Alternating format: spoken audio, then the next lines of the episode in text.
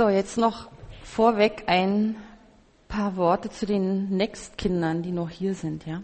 Wisst ihr, was Lichtergrippe ist? Also manche Erwachsene sagen Lampenfieber dazu. Und ähm, was Lampenfieber ist, das wisst ihr. Ne? Vorhin hörte ich mich, wie jemand von euch sagte, oh, ich bin so aufgeregt. Und ich dachte, hm, da sind wir schon zu zweit.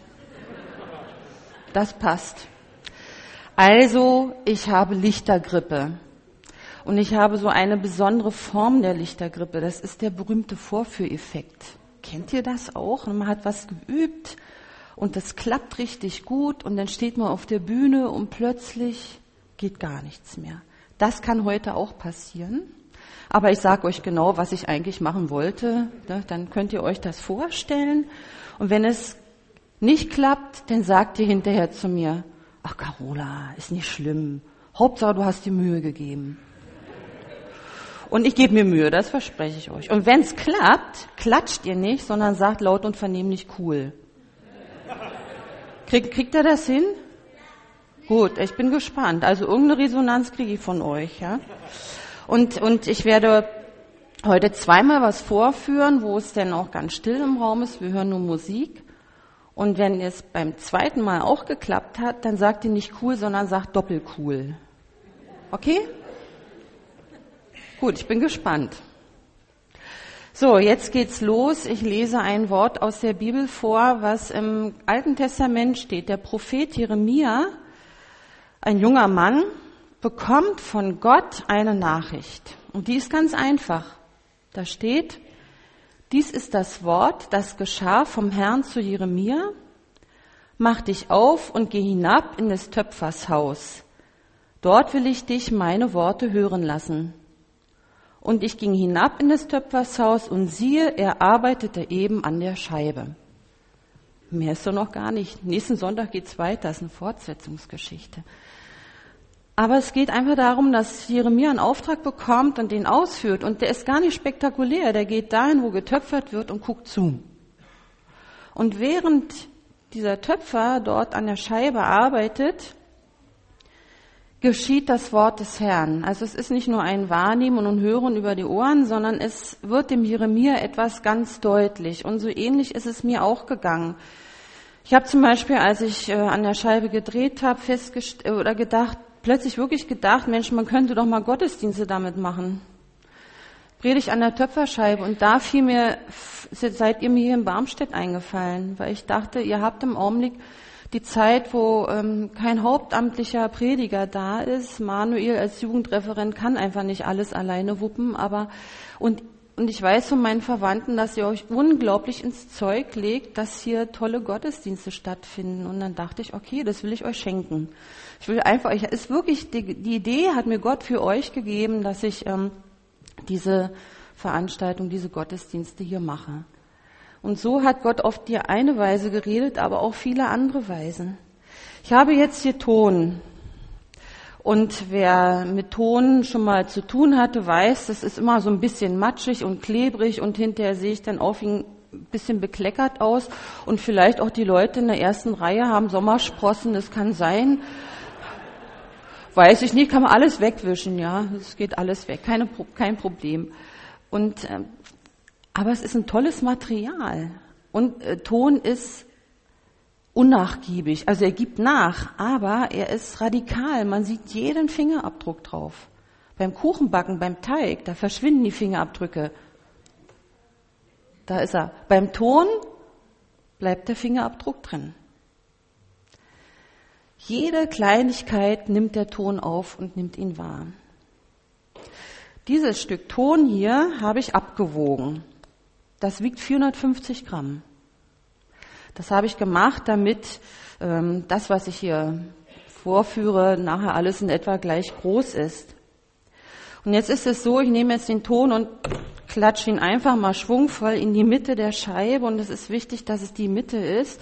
Und es kann sein, dass jetzt hier Profis im Raum sitzen. Ich möchte nicht wissen, wer das ist. Denn ich muss sagen, ich, äh, ich, es kann wirklich schief gehen. Und dann sage ich als Berlinerin, ich habe ein krummes Ding gedreht. und ich habe ein halbes Jahr ohne Anleitung das jetzt gemacht und mir falsche Griffe angewöhnt, aber das darum geht's auch nicht. Ich will zeigen, was Gott gesagt hat. Also jeder Profi kann hinterher kommen und sagen, ich bin ein Profi, bitte nicht vorher. das würde mich noch mehr aufregen. Schwungvoll kommt der Ton in die Mitte der Scheibe, man, man drückt ihn noch etwas zurecht und dann ist das, was jetzt kommt, der entscheidende Schritt beim Töpfern. Er muss hundertprozentig genau in der Mitte sein. Hundertprozentig genau. In jeder Beziehung. Es muss auch völlig symmetrisch sein. Sonst geht es schief. Hundertprozent richtig in der Mitte. Das klappt nicht immer so bei mir. Aber ich habe jetzt mal etwas mitgebracht, um es deutlicher zu machen. Es ist sozusagen eine unsichtbare Achse da, um die sich der Ton dreht. Man sieht die Achse nicht, sie ist aber da und ich habe jetzt mal einen Schaschlikspieß mitgenommen, damit ihr euch das vorstellen könnt. Sozusagen ein unsichtbarer Schaschlikspieß geht durch den Ton durch und um den dreht sich alles, um diese Achse dreht sich alles. Wenn die Achse jetzt daneben sitzen würde, würde es rumpeln und pumpeln und es würde nicht gehen. Stellt euch ein Auto vor, wo die Achse nicht hundertprozentig in der Mitte der Räder ist. Als ein tolles Hoppelvergnügen. Aber man kommt nicht gut voran und es geht wirklich schief. Und hier geht es darum, dass es hundertprozentig genau in der Mitte liegt. Der erste Schritt ist das Entscheidende und man muss sich diese Achse denken. Und so denke ich, ist es genau im Leben eines Menschen. Gott ist diese unsichtbare Achse und er möchte, dass sich alles um ihn dreht. Wir sehen ihn nicht, aber die Auswirkungen sind da. Wenn Gott nicht diese hundertprozentig zentrierte Achse ist in unserem Leben, geht etwas schief. Es rumpelt und pumpelt und es klappt einfach nicht.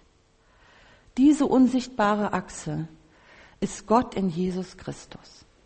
Und um ihn dreht sich alles.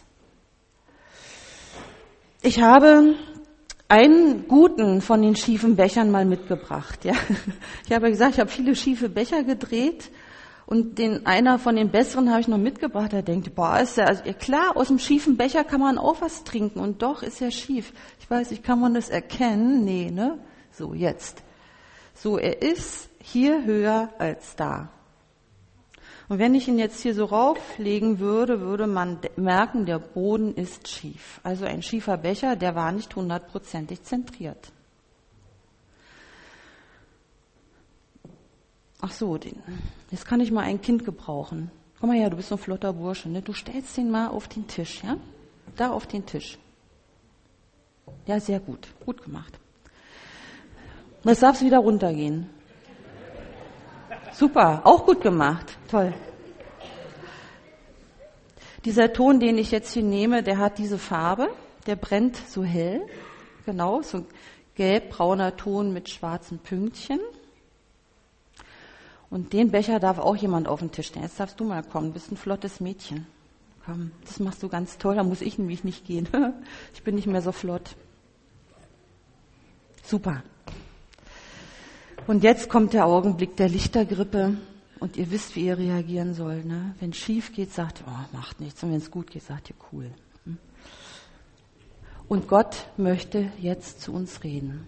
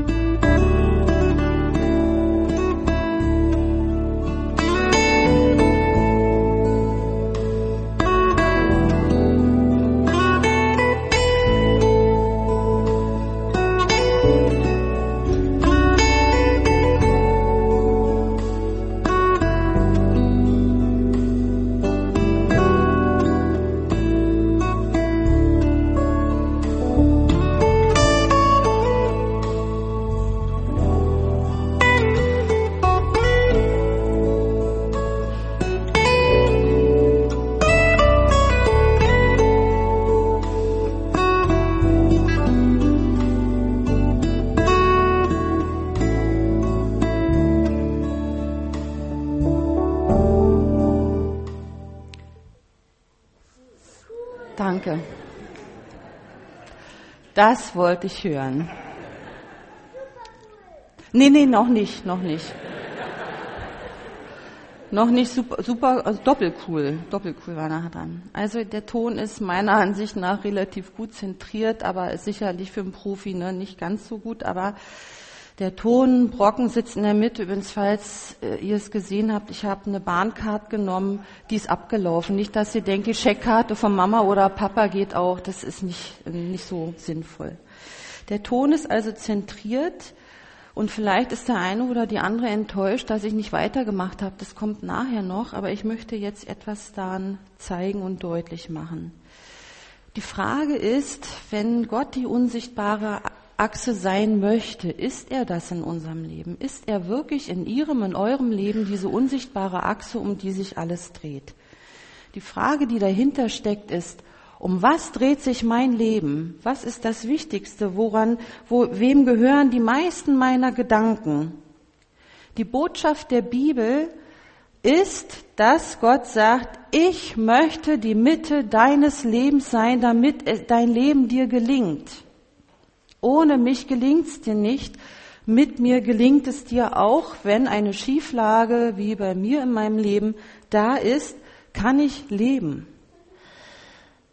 Die Frage ist vielleicht, dürfen wir denn jetzt an nichts anderes mehr denken als an Gott? Ich habe einen Jungen in, auf einer Freizeit gehabt, der hat mich dann gefragt, wenn ich mit Gott lebe, muss ich dann immer zur Kirche gehen und mein ganzes Taschengeld abgeben? Wenn Gott es will, ja. Das kann ich nicht beurteilen. Um was dreht sich mein Leben? Dürfen wir auch an was anderes denken? Dieser Ton hier brennt hell. Das habe ich ja vorhin gezeigt mit dem gelben Becher. Und jetzt habe ich hier noch anderen Ton. Der brennt in seiner Farbe dunkel. Und zwar so dunkel. Das ist ein anderer Ton, ne? gleiche Temperatur bei 1200 Grad. Der brennt hell, der brennt dunkel. Jetzt brauche ich wieder mal einen flotten Jungen hier da außen. Ja, ich kann ja nicht sagen, der Junge mit dem grünen Pullover, dann kommen ja alle. Du stellst ihn bitte auch auf den Tisch. Vorsichtig. Ja, super. Toll macht ihr das. Und jetzt nehme ich von diesem dunklen Ton einen kleinen Brocken wirklich nur einen kleinen, und sage, dieser Tonklumpen symbolisiert jetzt mal ein Thema meines Lebens, zum Beispiel das Thema Familie. Das ist wirklich ein wichtiges Thema im Leben.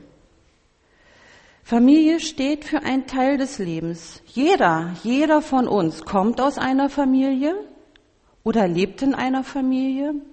Manch einer hat sogar schon eine eigene Familie gegründet oder wird es noch tun? Familie ist ein Thema in jedem Leben, in jedem menschlichen Leben. Immer. Was bewegt uns, wenn wir an unsere Familie denken? Es ist jetzt nur ein Beispiel. Was bewegt uns da? Ist das, ist die Familie Zentrum unseres Lebens? Ich höre im Fernsehen immer, dass Menschen sagen, ja, meine Familie hat mir in der Lebenskrise Kraft gegeben. Ja, das ist richtig. Aber was ist, wenn diese Familie wegbricht? Wer gibt und was gibt mir dann Kraft? Oder gibt es in der Familie nicht auch Dinge, die vielleicht nicht so einfach waren? Wo man eigentlich über manche Dinge noch reden müsste. Ich habe das jetzt mal hier rangeklebt, dieses Thema Familie. Das gehört mit dazu. Von Gott her ist es so gedacht, dass nicht die Familie Zentrum unseres Lebens ist, sondern er und die Familie sich mit daran schmiegt, mit um seine Mitte dreht. Familie dreht sich um Gott und nicht, dass die Familie das Zentrum meines Lebens ist. Wie kann ich das denn machen? Wie kann ich denn Familie mit Jesus in Verbindung bringen? Natürlich, indem man betet für seine Angehörigen oder auch mal hinhört und sagt, ja, das eine oder andere ist nicht gut gelaufen, das ist in Ordnung zu bringen. Vielleicht ist es dran, dass wenn wir hinhören, dass Gott uns sagt, und du gehst jetzt zu deinen Eltern, zu deinen Kindern und bittest um Vergebung. Vielleicht ist das dran.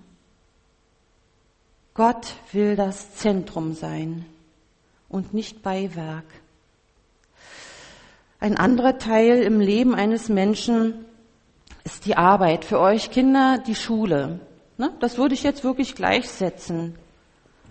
Schule. Jetzt klebe ich hier mal so ein Tonbröckchen hin, was für Schule und Arbeit steht. Ja? Ihr habt ja vorhin so nett gesagt, wir haben so nette Lehrer. Ja, das ist auch so bei euch. Das finde ich toll. Ich war nicht auf der Next-Schule. Ich kann das nicht von allen Lehrern sagen. Oder von der Arbeit. Das ist nicht für jeden so ganz einfach. Bezahlte oder unbezahlte Arbeit. Arbeit gehört zum Leben dazu. Das ist tatsächlich so. So hat uns Gott geschaffen. Er hat gesagt, die Erde soll bebaut und bewahrt werden. Das heißt, wir sollen alle arbeiten. Und wir brauchen es auch. Wir brauchen es. Aber wissen Sie, wisst ihr, was mir aufgefallen ist, seit ich jetzt ein Jahr zum Hauptteil arbeitslos bin? Wie oft muss man sich vorstellen in irgendwelchen Gruppen, Name, wo man herkommt und was man beruflich macht? Ist das schon mal Ihnen aufgefallen? Sogar Leute, die vielleicht ähm, als Familienfrau nicht in die Berufstätigkeit gegangen sind, können sagen, ich bin Familienfrau, aber was sollte ich sagen? Ich habe dann immer mit meinem Nebenerwerb mich vorgestellt. Wir definieren uns ganz stark über unsere Arbeit. Einfach nur mal als Idee. Ist das das, was das Zentrum unseres Lebens ist? Wie, wie kriege ich das dahin, dass die Arbeit nicht das Zentrum ist, sondern ein Teil meines Lebens? Wir können uns jetzt natürlich viel über unsere Chefs oder Kollegen unterhalten. Nicht alles ist glücklich, manches ist super toll, aber wichtig ist es, dass wir diese Dinge, die gut sind und die nicht gut sind, dass wir die vor Gott bringen und mit ihm darüber reden und sagen, mein Chef, der ist schon sehr speziell und herausfordernd. Das ist ein positiver Ausdruck für das, was man manchmal denkt. Bitte nimm diese Situation meines Lebens auf dein Herz, Vater im Himmel. Oder verändere etwas. Jetzt habe ich noch ein anderes Bröckchen.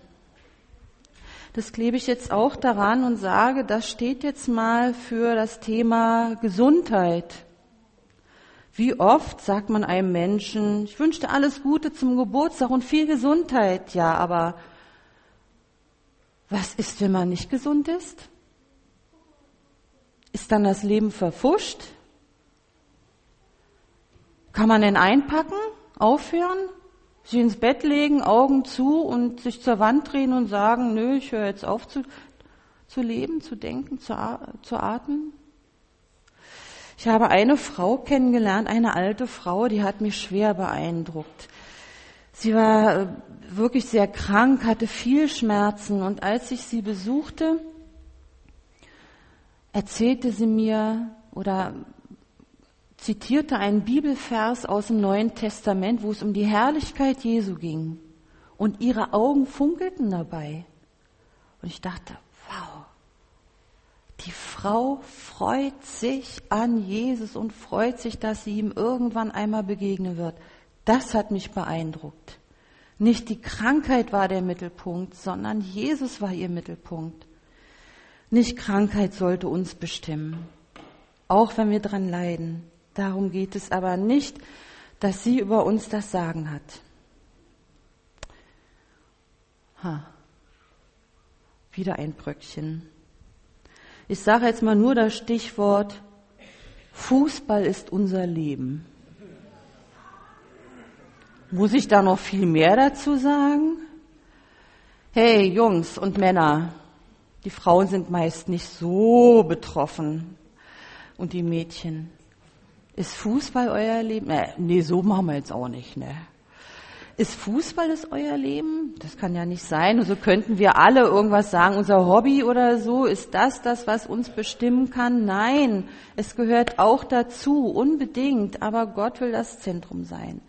Unsere Schwächen und Stärken in unserem Leben, die da sind, die uns vielleicht manchmal herausfordern und bestimmen wollen. Das, was wir toll können und das, was uns nicht gelingt, das kann uns zu schaffen machen. Nein, Gott will das Zentrum sein und ich darf meine Schwächen und Stärken ihm mit anvertrauen. Ich darf es mit an mein Leben rannehmen, aber es soll sich um ihn drehen. Oder der ganze Bereich der Gefühle.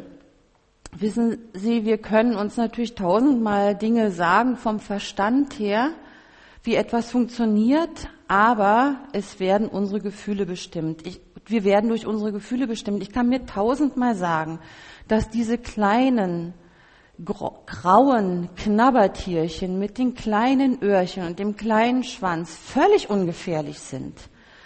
Aber wenn man eine Maus sieht, kriegen manche Leute trotzdem Anfälle. Also ich nicht, das muss ich dazu sagen. Ich habe jetzt nichts von mir preisgegeben, aber nicht, dass Sie denken, Sie können mir jetzt eine Maus ins Zimmer schmuggeln und ich kriege einen Schreianfall. Das wird jetzt wahrscheinlich nicht so klappen, aber ich wollte nur sagen, alles, was unsere Gefühle sind, bestimmt uns und nicht der Verstand. Und doch will Gott, dass auch die Gefühle sich um ihn drehen, nicht um was anderes. Nicht unsere Trauer um einen Menschen, nicht um unsere, unser Verliebtsein. Alle diese Dinge sollen nicht das Zentrum unseres Lebens sein, sondern Gott. Und wenn diese Dinge doch dominierend da sind, kann ich sie Gott anbefehlen und sagen, Herr, Du möchtest das Zentrum sein und es soll keine Achsenverschiebung stattfinden. Ich vertraue es dir an. Unsere Freude, unsere Leidenschaft, alles das, was uns betrifft, alles soll an der richtigen Stelle sein. Und manchmal hilft ein Gebet, dass ich das Gott sagen kann. Manchmal höre ich, wie Gott redet und mir einen Auftrag gibt, etwas in Ordnung zu bringen. Es kann ein Dank sein für schöne Dinge, es kann ein Lob sein für glückliche Situationen in meinem Leben und dafür, dass Gottes Gnade überreich für mich da ist. So, und jetzt kommt's nämlich, alle diese Dinge, die jetzt da so raufgepfropft sind, wollen auch zentriert sein. Sie wollen auch in die Mitte kommen. Ich muss in meinem Leben nichts weglassen. Ich darf alles leben, Solange es sich um Gott dreht, dann ist es in guten Händen und gut aufgehoben. Und jetzt versuche ich es nochmal. Und jetzt habe ich die, an die Jungs da unten eine Bitte. Hallo, ihr beiden Jungs. Ich brauche echt Ruhe, wenn ich hier drehe, weil ich bin nicht so profihaft. Ihr müsst jetzt ganz still sein. Schafft ihr das? Echt? Wirklich?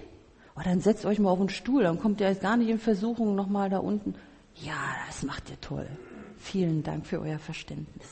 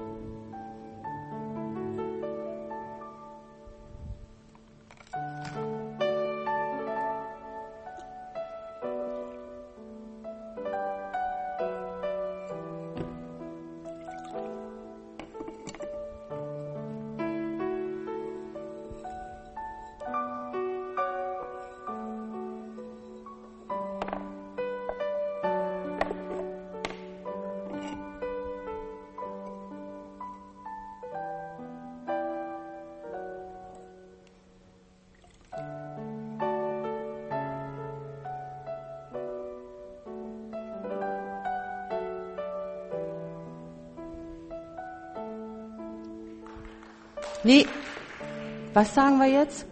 Doppelcool, danke. Doppelcool. Ein bisschen schief ist er, aber individuell, sagen wir es einfach mal so. Das sind immer, muss man positive Ausdrücke finden.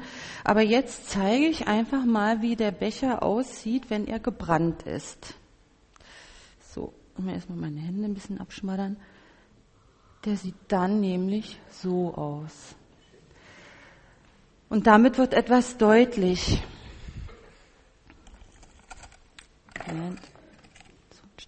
Damit wird etwas deutlich. Alles das, was zu unserem Leben gehört, darf auch dazugehören. Es, es gibt eigentlich das, was unser Leben ausmacht. Sehr individuell, einmalig. Diesen Becher wird es nie wieder geben. Ihr Leben wird es nie wieder geben. Euer Leben wird es so nie wieder geben. Kein Mensch ist so wie ihr. Und Gott möchte die Mitte sein. Wenn mich er nicht die Mitte ist, dann funktioniert das einfach nicht so. Dann geht etwas schief. Und seine unglaubliche Liebe sagt, hey, und alles, was in deinem Leben schräg ist, pack es mit dazu. Das drehen wir mit rein. Und dann wird dein Leben gut und es wird gelingen. So wird es sein. So, jetzt bräuchte ein flottes Mädchen. Bist du ein flottes Mädchen? Ne, komm, Franziska. Du weißt, was du zu tun hast, ne? Gut. Sehr schön. Ich möchte zum Schluss den Erwachsenen etwas anbieten, den Erwachsenen mal heute, ja? Die dürfen auch mal was haben. Oh, nicht böse gucken. Ich habe hier vorne Karten und Kugelschreiber und Tüten und Briefumschläge und dunkelbraunen Ton. Und ich habe gedacht, vielleicht ist es eine Idee, wenn der eine oder die andere gemerkt hat, ja, in meinem Leben muss wieder etwas neu zentriert werden, da ist was in die Schieflage geraten, dass sie nach dem Gottesdienst sich hier vorne hinsetzen und vielleicht ihre Tonbröckchen müssen ganz klein sein, sich aus dem Ton rauszupfen und auf eine Karte schreiben, was das sein soll. Die Karte tun sie dann in den Briefumschlag und schreiben ihren Namen rauf und die Tonbröckchen tun sie in eine Plastiktüte, die da liegt und legen die auf den Briefumschlag rauf. Und ich werde versuchen, dass ich bis Ostersonntag Ihnen Ihren Lebensbecher drehe. Nehmen Sie sich, wer möchte, nur wer möchte, nehmen Sie die Zeit der Stille mit Gott und bringen Sie das ins Zentrum, was dahin gehört. Amen.